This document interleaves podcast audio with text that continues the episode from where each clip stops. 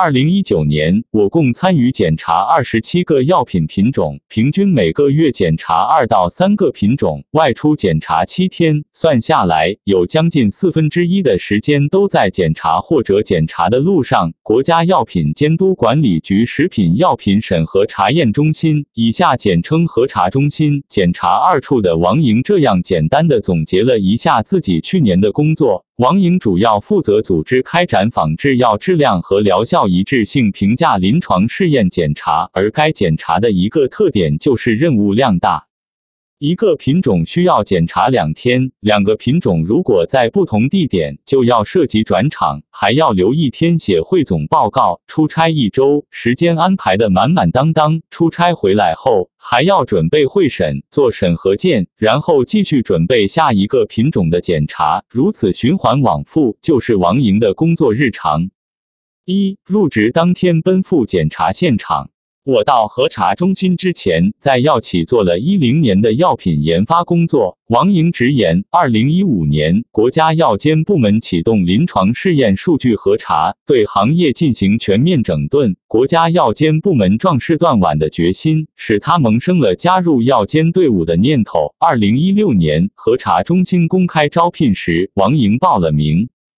二零一七年六月十五日，王莹到核查中心报到入职。她至今仍能清楚的记得那一天，是因为在办完入职手续的当天下午，她就奔赴检查现场。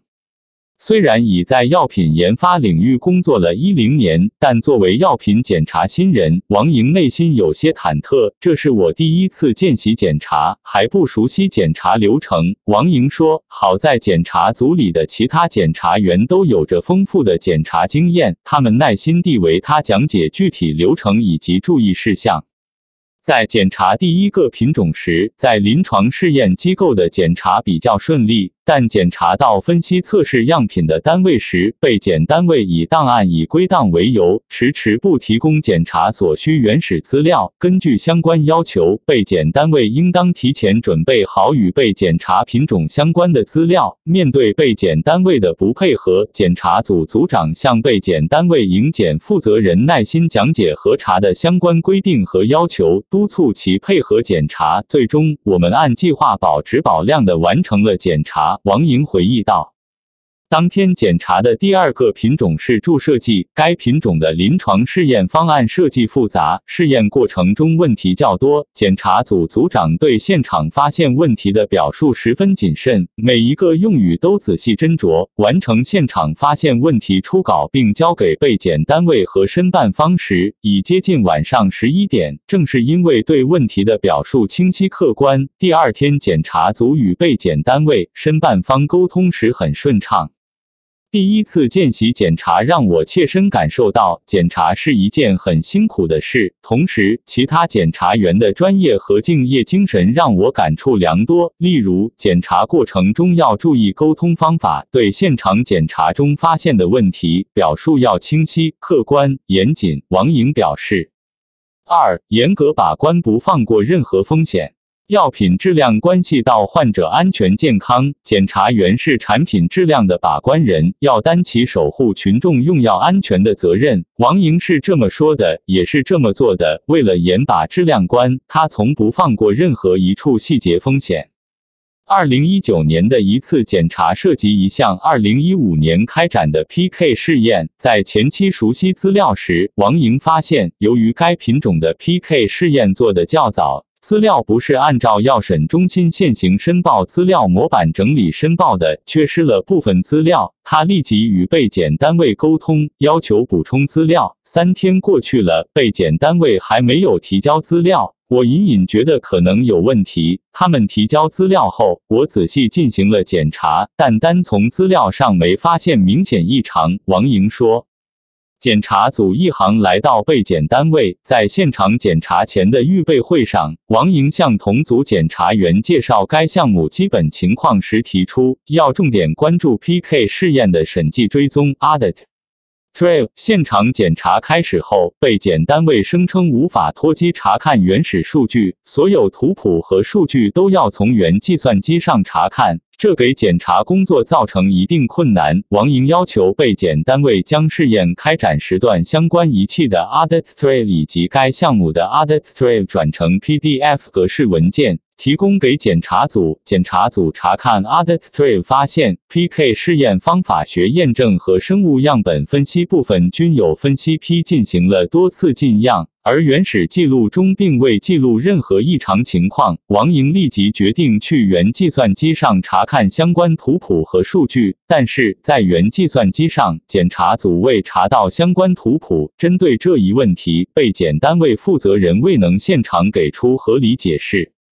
检查组当即在原计算机上查看了其他 Audit Trail 文件，结果又发现一个问题：一个 Audit Trail 文件的打包时间为二零一五年二月十一日。但其中却有二零一五年五月六到八日的记录，造成这种现象的原因只有一个，即被检单位修改电脑时间后重新进样。这两个问题都属于特别明确的数据造假行为，我们立刻打印截屏，保留了证据。王莹说：“三，专业过硬才能经得住质疑。”专业基础扎实是做好检查工作的前提。王莹说，她在检查中曾遭到被检单位质疑，要想经得住质疑，首先要提高自己的专业水平，深刻理解相关法律法规要求，了解相关试验操作的风险点。二零一九年，王莹在上海检查一家分析测试样品的单位时，遇到了空白机制的来源问题。目前，国内没有正规的空白血购买渠道，如果从国外购买，存在不同人种间差异，需要做人种交叉验证。据王莹介绍，被检单位的血液样品采集自本单位员工，虽然有员工的体检报告，但检查项目并不全面，如传染四项都没有检查，这对于后续使用空白血的分析人员来说存在安全风险，对于献血人员来说也存在伦理问题。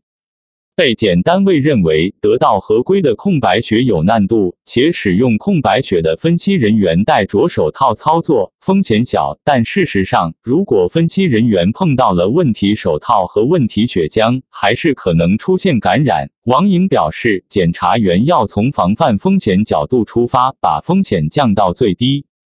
经过现场探讨，被检单位理解了检查组的做法，并保证之后会按照临床试验采血流程，采取正规方式采血。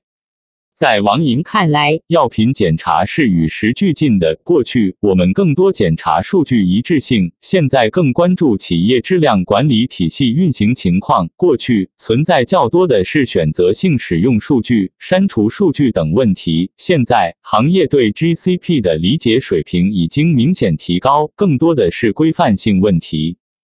法律法规和行业环境都在不断变化，检察员也要与时俱进，不断学习，只有这样才能在检查时游刃有余。王莹表示。